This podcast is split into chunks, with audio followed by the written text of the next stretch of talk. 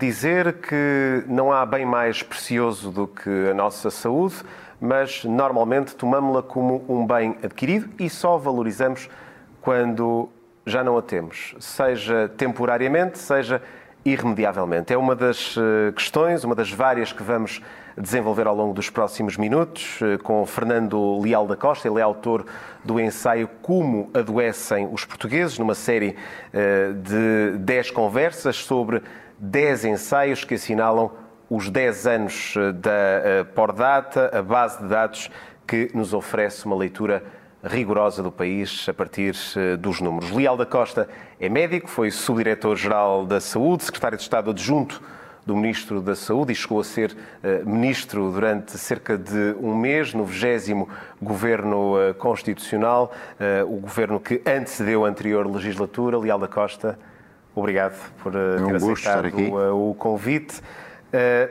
Vamos começar por uma ideia que uh, usa nas conclusões do ensaio, mas que é um bom ponto de partida para, para a conversa, e que tem a ver com a percepção que os portugueses têm da sua saúde. Tem uma percepção geralmente negativa do seu estado de saúde, mas uh, aparentemente fazem pouco para que a sua saúde melhore. Isto é um, isto é um paradoxo uh, insanável. É como enfim vamos por partes. É, é verdade que os portugueses de um modo geral têm comparativamente a outros países da OCDE têm uma percepção mais negativa do seu estado de saúde. Eu diria que cerca de 16% dos portugueses têm a noção de que o seu estado de saúde é mau ou muito mau e, em contrapartida, 40 e pouco por cento dos portugueses apenas acham que têm um estado de saúde bom ou muito bom. E isto está claramente relacionado, está demonstrado em Portugal e está internacionalmente verificado com três fatores. Normalmente, as mulheres, os mais idosos e aqueles que têm piores condições socioeconómicas têm uma pior percepção do seu estado de saúde. No caso dos idosos e da, enfim, do, do nível socioeconómico, compreende-se. No caso das mulheres, não há uma, uma explicação muito clara para esse efeito. Nós temos uma população maioritariamente feminina, muito idosa e, infelizmente, com um estado socioeconómico eh, nem sempre muito bom. Eh, bem pelo contrário, temos, aliás, níveis de pobreza elevados. Isso condiciona provavelmente essa má percepção. O paradoxo é que, na realidade, grande parte daquilo que pode ser feito para melhorar o estado de saúde tem que ser feito mais cedo porventura antes das pessoas chegarem a uma idade mais avançada e a maioria da população mais nova não tem a percepção uh, ideal daquilo que deve fazer para que a sua saúde, quando for mais velho, seja melhor. Não está suficientemente educada para a, a saúde ou para a necessidade de ter Ainda... e desenvolver hábitos de, de vida que. Enfim, a estatística, a estatística não mente. Eu diria que por enquanto, e apesar de termos assistido a melhorias significativas ao longo dos últimos anos, em particular nos últimos 20 anos, relativamente àquilo que é a atitude dos portugueses proativa para a melhoria do seu estado de saúde, infelizmente a maioria das pessoas, ou porque não pode, ou porque não conhece aquilo que, que, deve fazer, acaba por não contribuir naquilo que é a sua própria medida, na sua capacidade de intervenção na melhoria do seu estado de saúde. E esse é um problema com o qual nós temos que saber lidar e, e modificar. É um problema de, de sensibilização. Uh, dizia que, uh, por um lado, pode ser um problema de rendimento, por outro, pode ser um, um problema de desconhecimento como é que se pode atuar uh, nesse, temos nesse que temos que uh, intervir eu diria em duas em duas vertentes ao mesmo tempo. Por um lado e desse ponto de vista tem havido algumas melhorias significativas como eu disse ao nível daquilo que é a educação para a saúde uh, quer a nível do ensino e essa é uma forma do ensino enfim do, do ensino escolar digamos e essa é uma forma muito interessante de chegar também indiretamente às famílias e, e por outro lado obviamente melhorar significativamente as condições de acesso à, à, saúde, nomeadamente naquilo que se prende com a alimentação, o exercício físico, um conjunto de coisas que muitas vezes são erradamente percepcionadas pelas pessoas como sendo demasiado caras e acabam por eh, não aderir a um conjunto de medidas que provavelmente se também houvesse, e aqui há uma intervenção tem que ser paralela a esta, também se houvesse uma maior capacidade junto dos locais de trabalho de torná-los em sítios mais saudáveis, bem como as cidades, provavelmente as pessoas poderiam ter condições para, com maior facilidade e sem dispêndio, fazerem mais exercício físico, comerem melhor e evitarem algumas tentações para os quais uh, sistematicamente são chamados uh, como por exemplo, uh, de alguma forma, o álcool e o tabaco. Exato. E, e, outras, e, e, outras, e outros hábitos de consumo. A comida rápida. Embora aqui nem toda a comida rápida seja necessariamente má. Mas... Não toda é necessariamente má e deve louvar-se algumas das empresas que têm trabalhado nessa área porque têm feito um trabalho muito meritório. Por exemplo, eh, devo-lhe dizer, muitas pessoas desconhecem isso, aquilo que tem sido feito na redução do, do, consumo de sal pela indústria rápida, nomeadamente por algumas empresas, enfim, passa publicidade de fast food, eh, é meritório e muitas vezes desconhecido do grande público. Um, apesar de tudo, eh, é por isso que eu tenho alguma reticência, já o disse e já o escrevi, quando se discuta possibilidade de, de, implicar taxas adicionais sobre o fast food, eu uh, torço um pouco o nariz, porque em alguns casos isso pode significar retirar às pessoas o acesso a um conjunto de refeições relativamente acessíveis e entre comer alguma coisa ou não comer nada e passar fome, é preferível, apesar de tudo, não restringir completamente o acesso das pessoas às fontes de proteínas e hidratos de carbono. A de taxas. Uh refrigerantes, aí faz, aí faz mais sentido. Faz mais sentido, embora eu tenha sido muito crítico da forma como elas foram aplicadas em Portugal, por circunstâncias que seriam agora tecnicamente mais elaboradas. Uma vez tive uma discussão interessante sobre esse aspecto com o secretário de Estado que me sucedeu, de quem por acaso até sou amigo, e hum, há um mérito que eu não posso escamotear. O desenho das taxas, como foram feitas em Portugal, foi essencialmente no sentido de levar os fabricantes a reduzirem a quantidade de açúcar que introduziam nos produtos, para serem os fabricantes a fugir à taxa. Eh, eu penso que faltou uma outra, uma outra medida que levaria a uma coisa que é mais complicado do ponto de vista da legislação europeia, mas que seria a imposição de limites fixos de açúcar adicionável nos refrigerantes. Sobre essa matéria, deve dizer-se, Portugal está um pouco maniatado porque a legislação europeia, tal como ela está escrita, não permite que um Estado isoladamente imponha limites máximos de açúcar a introduzir nos, nos refrigerantes, nomeadamente. Cá está uma matéria para a União Europeia eh, refletir e eventualmente alterar. Fernando, eh, falávamos eh, na percepção que as pessoas têm sobre o, seu, sobre o seu estado de saúde, uma percepção globalmente negativa. O racional que leva as pessoas a terem uma percepção globalmente negativa da sua saúde é o mesmo racional que faz com que as pessoas, eventualmente de uma forma um pouco injusta, eh, possam ter também uma ideia eh, igualmente negativa da qualidade do, Serviço Nacional de Saúde que temos, porque muitas vezes, eh, e os técnicos, e o Fernando é da área da saúde, teve, teve inclusivamente responsabilidades nessa área, diz-se que Portugal tem um dos melhores serviços nacionais de saúde no mundo. Se é assim, porquê é que tanta gente tem uma percepção não tão boa da qualidade do Serviço Nacional de Saúde? Eu penso que isso tem que ver com três fatores. Eh, em primeiro lugar, e, e, já agora para situar, nós temos de facto um dos melhores serviços nacionais de saúde do mundo, é indiscutível. Não estou certo que seja um dos melhores serviços de saúde da Europa, ou seja, em termos mundiais estamos muito bem, em termos europeus já estivemos melhor, mas não estamos mal de maneira nenhuma. E temos vindo a melhorar ao longo dos anos em indicadores de saúde e temos vindo a melhorar em cobertura de saúde e, portanto, se olharmos para a história do Serviço Nacional de Saúde, é uma história de progresso e de melhoria contínua. Se não estamos bem, não estamos bem a nível europeu, em que aspecto e por que razão? Certo, é aí que eu queria chegar. Há três fatores onde nós não estamos tão bem como deveríamos estar. Um prende-se com algumas áreas onde a nossa velocidade, se quiser uh, apresentar assim, de resposta não é tão boa quanto as pessoas desejariam. E aqui é um paradoxo próprio dos serviços de saúde de sucesso. Nós criamos uh, uma capacidade de diagnóstico uh, maior do que aquela que tínhamos e não temos uma capacidade de resposta para os diagnósticos que fazemos tão boa quanto deveria ser. Este é um dos problemas que temos. Esse é um desfazamento que terá que ser corrigido. Depois há um segundo fator que é um fator também reconhecido internacionalmente, que tem vindo a ser corrigido, que há alguma assimetria geográfica em termos da capacidade de cobertura. E, por exemplo, não é inteiramente verdade que aqui se, se aplique o paradigma do interior é pior que, eh, digamos, o litoral. Não é verdade.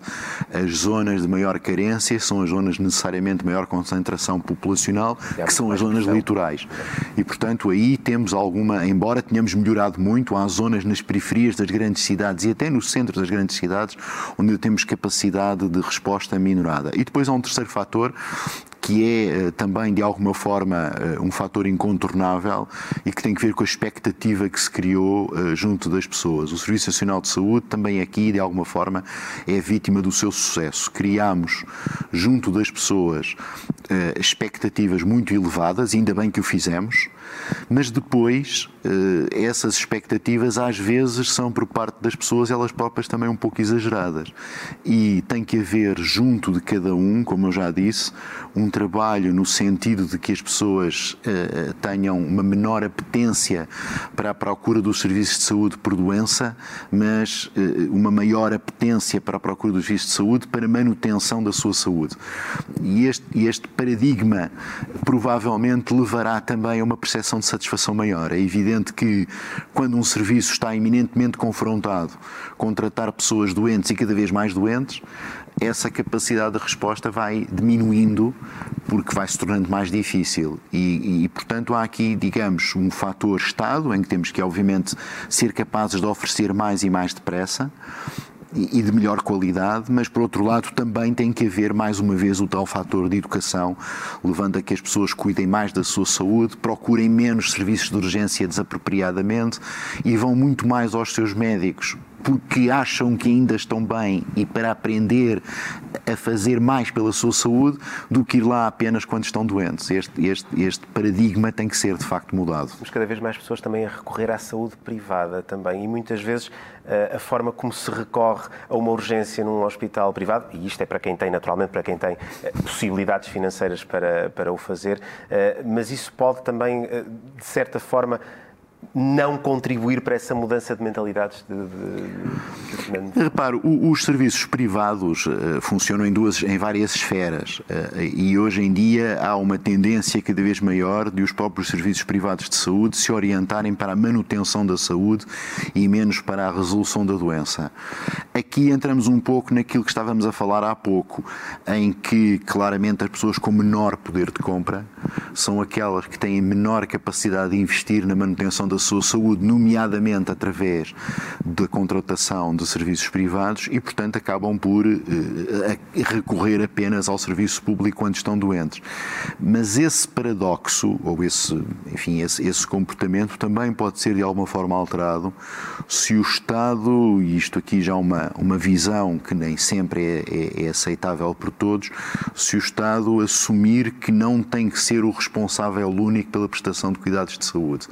Ou seja, há claramente espaço para o desenvolvimento de um setor social e privado em paralelo com o setor público, porque parte daquilo que tem que ver com a falência do setor público, com o tal desfazamento entre a capacidade de resposta e a procura, vem porque o Estado entende que tem que ser o único respondente e claramente não vai poder ser o único respondente.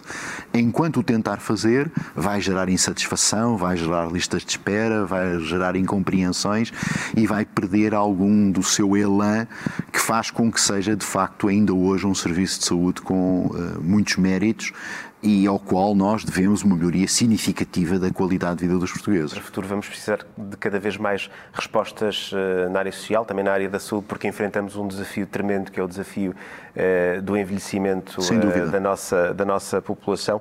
Fernando, como é que podemos projetar a resposta do sistema de saúde a este envelhecimento, atendendo a um quadro de, de limitações orçamentais de que, se quisermos até ter um exemplo próximo de nós, anterior legislatura uh, é, num certo sentido, um, um exemplo disso. Eu, eu, temos um sistema de saúde, um como, Serviço Nacional de Saúde certo, como, de qualidade, mas que enfrenta problemas de, de, de dotação.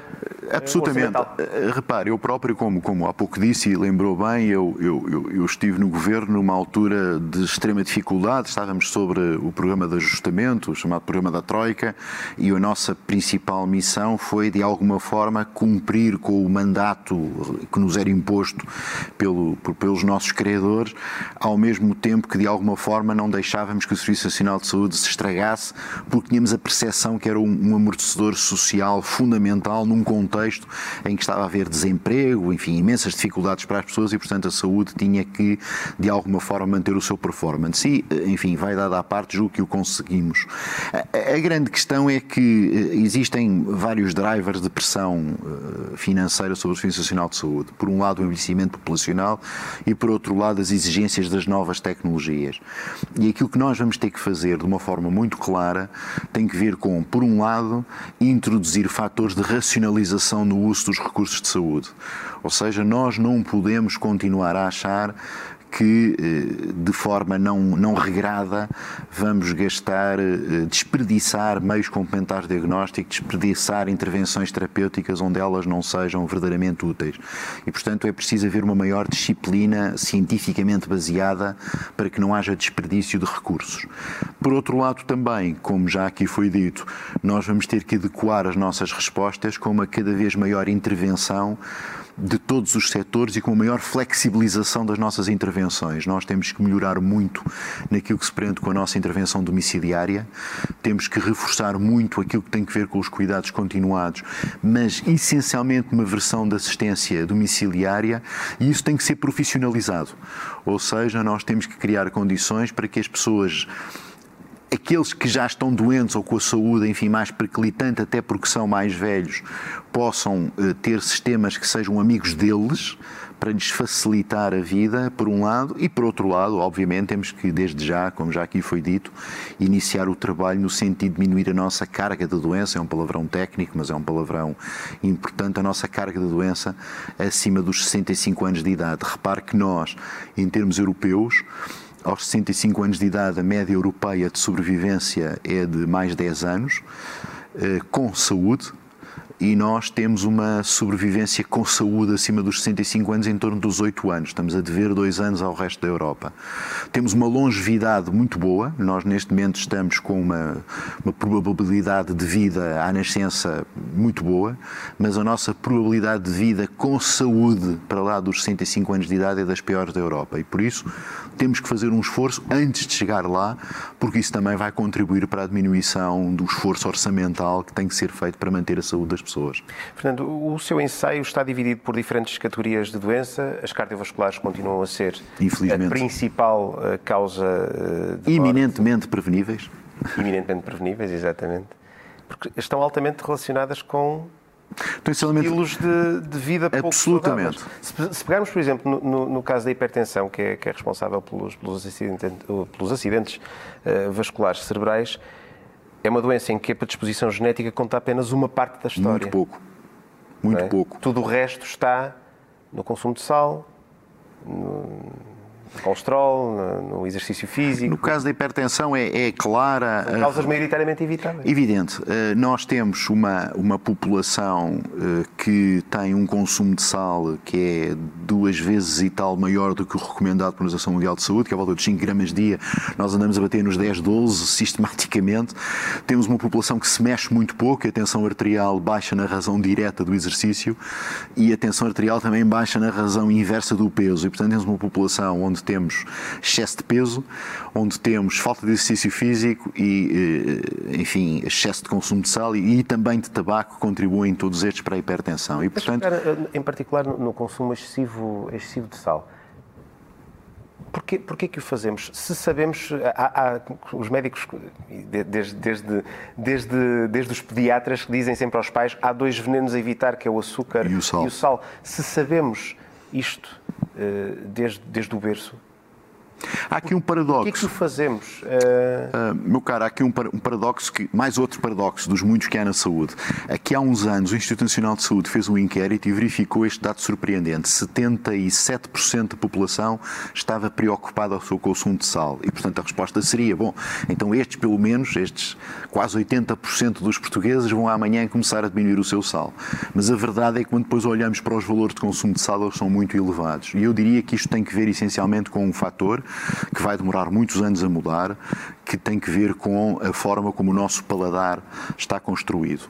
Há claramente um excesso de sal tradicional na culinária portuguesa, que eu penso que é provavelmente a melhor culinária do mundo. Não estou aqui a ser nacionalista, há várias razões que me levam a concluir por aí, mas esta culinária, por razões históricas e por também por razões de paladar eh, ensinado, ainda tem um excesso de sal muito grande e já agora também de açúcar. Esse é um primeiro aspecto. Ou seja, temos um problema aditivo.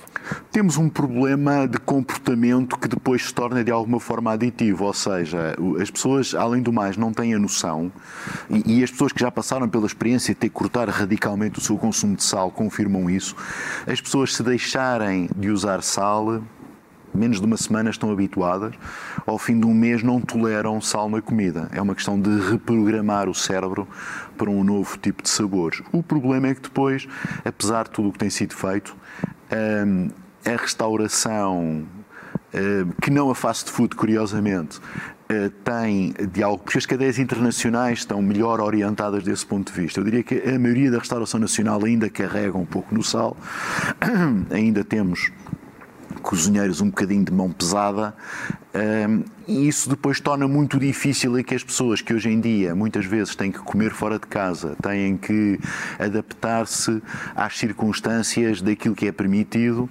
acabam por uh, levar com excesso de sal. Tem havido um trabalho muito interessante feito junto das empresas de alimentação ao nível das cantinas, uh, claramente nas cantinas escolares e depois também ao nível das empresas, etc. E, portanto, há digamos, um esforço, mais uma vez, dentro daquilo que a lei nos permite, para diminuir a apetência para sal dos portugueses. A legislação sobre o sal no pão tem vindo a diminuir. O pão, hoje em dia, nós não nos apercebemos, é muito menos salgado do que era há 20 ou há 30 anos atrás. Trouxe resultados.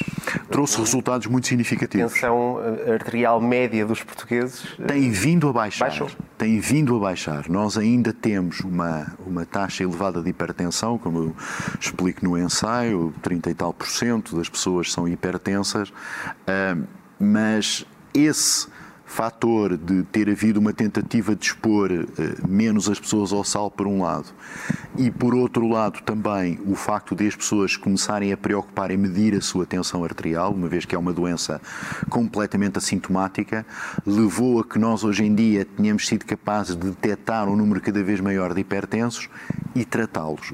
O tratamento muitas vezes é necessário, mas mais uma vez sublinho, o controle da tensão arterial é possível para pessoas com tensão arterial elevada e até alguns com hipertensão de nível 1, apenas com medidas de mudança de estilo de vida. Mais exercício, menos peso, deixar de fumar, menos sal, condiciona uma recuperação muito eficaz, cientificamente comprovada da tensão arterial, em valores que podem ir até 10 milímetros de mercúrio, portanto, eh, um valor significativo de redução de tensão arterial. Depois há aqueles, enfim, com a chamada hipertensão de nível 2, que precisam de ser tratados, e grande parte dos nível 1 também, mas, enfim, eh, há de haver sempre alguns que têm que ser tratados, pois claro, e a nossa propensão para ter a tensão alta, infelizmente, aumenta com a idade também.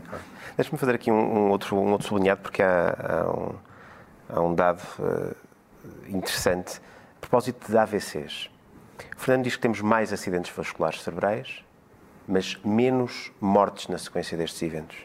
É que, o, que é que, o que é que explica esta tendência? Como é que significa que estamos mais bem preparados? Eh, sim. Novas técnicas de, de abordagem? Que... Sim. Hoje em dia, uh, hoje em dia, felizmente, eh, não ainda com o sucesso que se poderia atingir, mas eh, claramente já com níveis de sucesso muito grandes que a mortalidade mostra, quer para o infarto miocárdio, quer para o centro vascular cerebral, a constituição já há vários anos das chamadas linhas verdes, que permitem o encaminhamento rápido para serviços especializados para fazerem aquilo que, em termos técnicos, nós chamamos a fibrinólise, ou seja, a introdução de medicamentos que de alguma forma desentopem as, as artérias, isso tem condicionado uma melhoria muito significativa, quer pela velocidade com que as pessoas chegam aos serviços, quer pelo facto dos serviços estarem melhor preparados para responder a essas circunstâncias. Portanto, desse ponto de vista, mais uma vez, mas aqui é o tal grande problema, nós reduzimos a mortalidade destas doenças doenças essencialmente à custa da terapêutica, não da prevenção. E esse é que é o grande problema em Portugal, porque a terapêutica é muito mais cara do que a prevenção.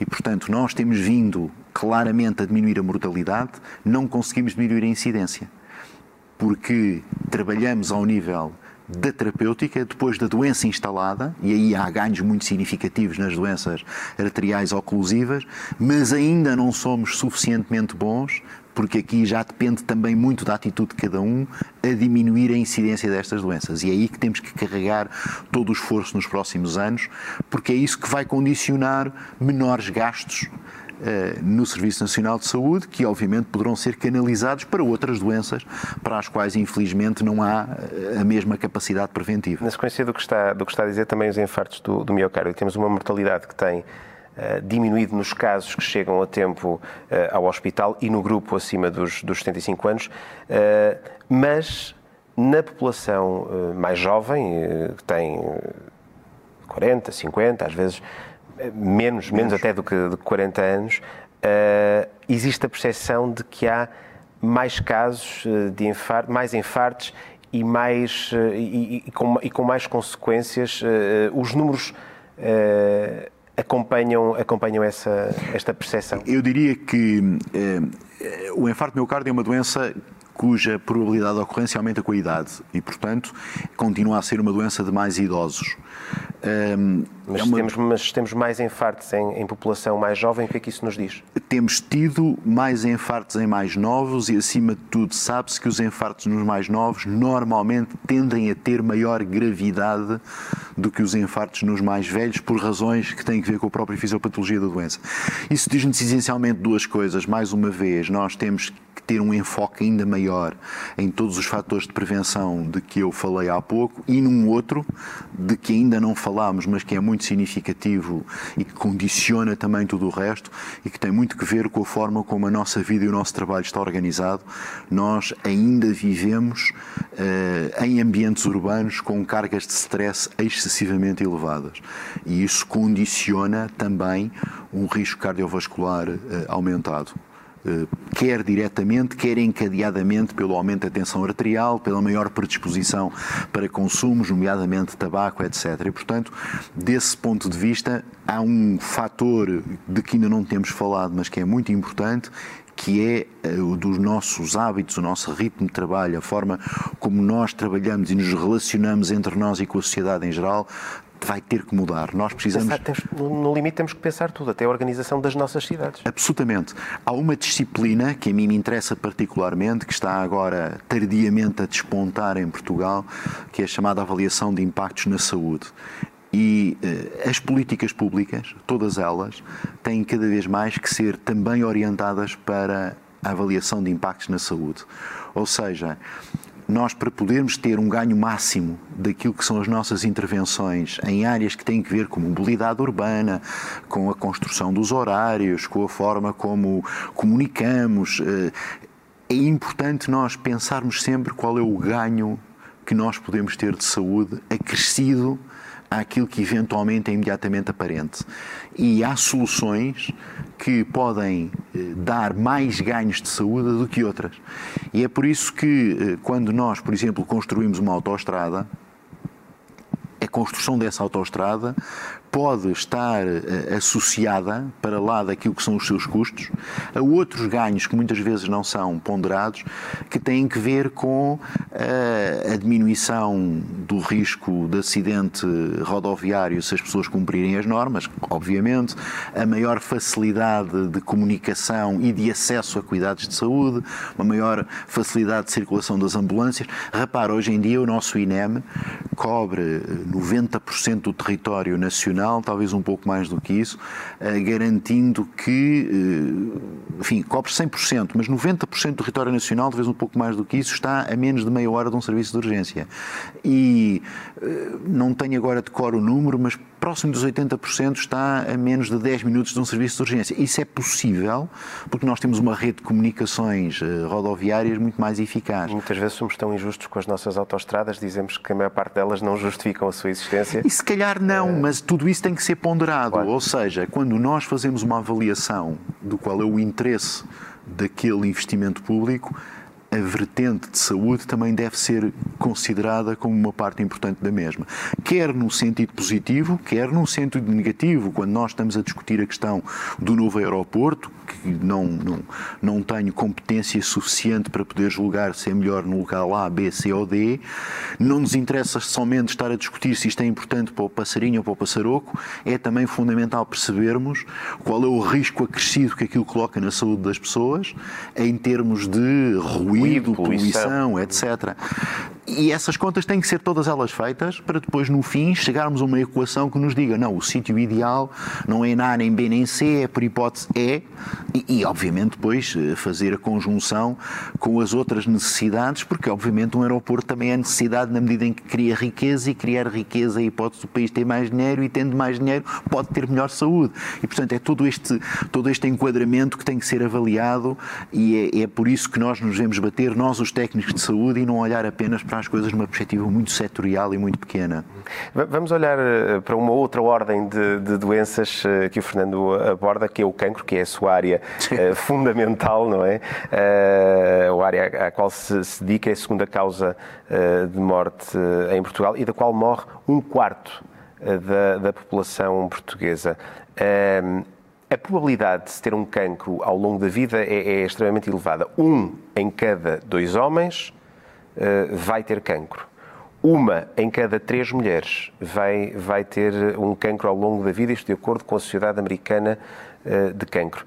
Isto presumo que isto reflita um padrão para as sociedades ocidentais Sim. na qual nós nos incluímos. Não é apenas a realidade americana, não, isso é, a realidade, é a realidade ocidental. Essa é a realidade ocidental realidade essa que eh, está condicionada, mais uma vez, porque felizmente cada vez vivemos mais e quanto mais anos vivemos, maior é a probabilidade de vir a ter um cancro. O que não quer dizer que todas as pessoas que têm um cancro venham morrer desse cancro. São coisas eh, diferentes. E por outro lado, também não é menos verdade que há um conjunto de eh, exposições a que estamos sujeitos que condicionam ao longo da nossa vida um maior risco de cancro maior exposição à radiação ultravioleta, matéria para a qual os jovens muitas vezes não estão despertos e a radiação que se apanha em jovem é aquela que vai fazer aparecer o cancro em velho. Uh, mais uma vez o tabaco, enfim, sempre ele. Uh, a poluição nas grandes cidades. A poluição, o consumo de álcool é um dado muito significativo, cada vez mais se gera a ideia e está comprovadíssimo de que o álcool é um carcinogénico e, portanto, o consumo de álcool também contribui uh, para o risco de cancro e quanto mais cedo e mais se começa a consumir, maior é o seu risco. A grande regra no, no, no cancro é que, uh, normalmente, mais do que em qualquer outra doença, estamos a falar de riscos acumulados ao longo da vida. E, portanto, quanto mais nós nos expusermos a fatores que podem aumentar a carcinogênese, sendo certo que vamos envelhecer, porque vamos tendo outros, medic outros medicamentos que vamos, de alguma forma, tratando a aterosclerose, tratamos a hipertensão, vamos tratando, enfim, vamos estando doentinhos, até um ponto em que há o risco da emergência, digamos, de uma doença, de uma doença neoplásica. Mas, por no... outro lado, uh, temos eh, melhorado muito na, na, na, abordagem clínica, na abordagem há cancros, que fazemos. Há cancros nos quais nós melhoramos muito porque fomos capazes de fazer eh, rastreio, e, portanto, detectá-los mais precocemente, embora muitas vezes isso seja controverso a verdade dos factos, e porque os sabemos tratar muito melhor. Hoje em dia, a nossa capacidade de diagnóstico e de tratamento é incomparavelmente melhor. Eu próprio, que sou médico há 30 e tal anos, enfim, já, nem, já, já lhes perdi a conta, 35, penso eu, talvez. A verdade dos factos é que eh, não tem nada a ver aquilo que eu aprendi na faculdade em termos das nossas ferramentas de intervenção e aquilo que hoje em dia fazemos para tratar um cancro em todas as áreas. E, Portanto, para a maioria dos cancros, os resultados foram muito positivos. Há cancros que hoje em dia são preveníveis por intervenções diretas. O caso do, do, do, do carcinoma do colo do útero, que é provocado por um, por um vírus e que, para o qual já existe uma, já vacina, uma vacina, por exemplo. Uhum. Uh, há outros cancros que, infelizmente, ainda não temos uh, conhecimento suficiente para os tratar, mas enfim, eu tenho, tenho uh, segura confiança de que nós, uh, a pouco e pouco, vamos sendo capazes de progressivamente tratar todos os cancros, uh, embora não se possa garantir a imortalidade da espécie, porque o fator idade esse é, é incontornável. Mas é seguro que vamos, no futuro, vamos morrer menos de cancro ou seja, vamos, somos mais uh, predispostos ou estamos mais expostos ao risco de vir a contrair um cancro, mas vamos morrer menos de cancro?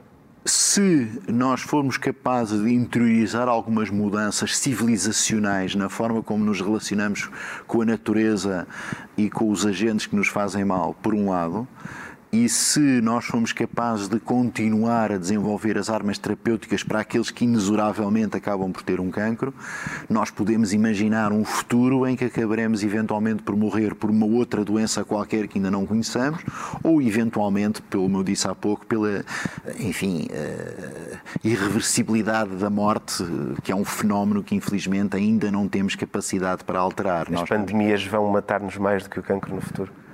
Como é esta, por exemplo, como esta que estamos, eh, que estamos é, a enfrentar? É possível. Nós, neste momento, temos, curiosamente, temos mais, enfim, em termos brutos, temos se calhar mais armas terapêuticas eficazes para tratar a maioria dos cancros e seguramente para alguns que nós conseguimos curar do que para este vírus, que apesar de ter uma baixa mortalidade, eh, quando eh, ataca as pessoas, para já a única coisa que nós podemos fazer com toda a certeza é terapêutica de suporte e esperar que a imunidade de cada um vença a doença. E, portanto, e é assim para a grande maioria dos vírus, infelizmente. E, portanto, há aqui uma área onde nós vamos ter que aprender muito mas mais uma vez também a emergência de alguns destes vírus, que são zoonosos, são vírus que vêm dos, dos animais, tem que ver com a nossa má relação com a natureza. Nós uh, não temos respeitado a natureza como ela deve ser respeitada e há fronteiras que nós uh, tendemos sempre a ultrapassar que nos colocam uh, em situação de risco e a próprio aumento da concentração humana de alguma forma aumenta a probabilidade de ocorrência destes vírus, como tem acontecido com gripes, etc. Enfim, isto é uma, uma inevitabilidade. O, o, Fernando, e aqui voltando à, à, questão dos cancros e à relação que eles têm eh, precisamente com, com os vírus, eh, os cancros, alguns cancros são resultado Uh, cumulativo da existência de vírus e de outros agentes uh, infecciosos. Temos os casos das hepatites, do, do, do cancro uh, do colo do útero, da Helicobacter pylori, que é responsável pelo, pelo cancro no estômago. e no futuro, que influência poderá ter o, o SARS-CoV-2 uh, na, na, na, ocorrência eh, Ninguém de cancros, sabendo-se muito pouco ainda deste, deste vírus, sabe. sabemos que causa problemas do foro respiratório. Sim. E sabemos também que, uh, nos casos mais graves, Uh, deixa sequelas bastante, bastante severas. O que é que isto pode dizer-nos, por exemplo, sobre o o cancro do pulmão no futuro? Nós não ou, sabemos, mas curi... nós não sabemos, curiosamente é uma hipótese de trabalho interessante e, e há um trabalho uh, publicado numa revista chamada uh, Hipóteses Médicas, escrita por três investigadores portugueses da, da, da, da, Faculdade de Medicina da Universidade de Lisboa, o Miguel Alpalhão é o primeiro autor, que desenvolve um modelo teórico interessante que prevê a possibilidade do SARS-CoV-2 poder vir a ser também carcinogénico. Uma coisa nós sabemos, este vírus tem todas as condições para poder persistir durante muito tempo, coabitar com as pessoas. Se essa coabitação vai provocar algum problema, nós ainda não sabemos.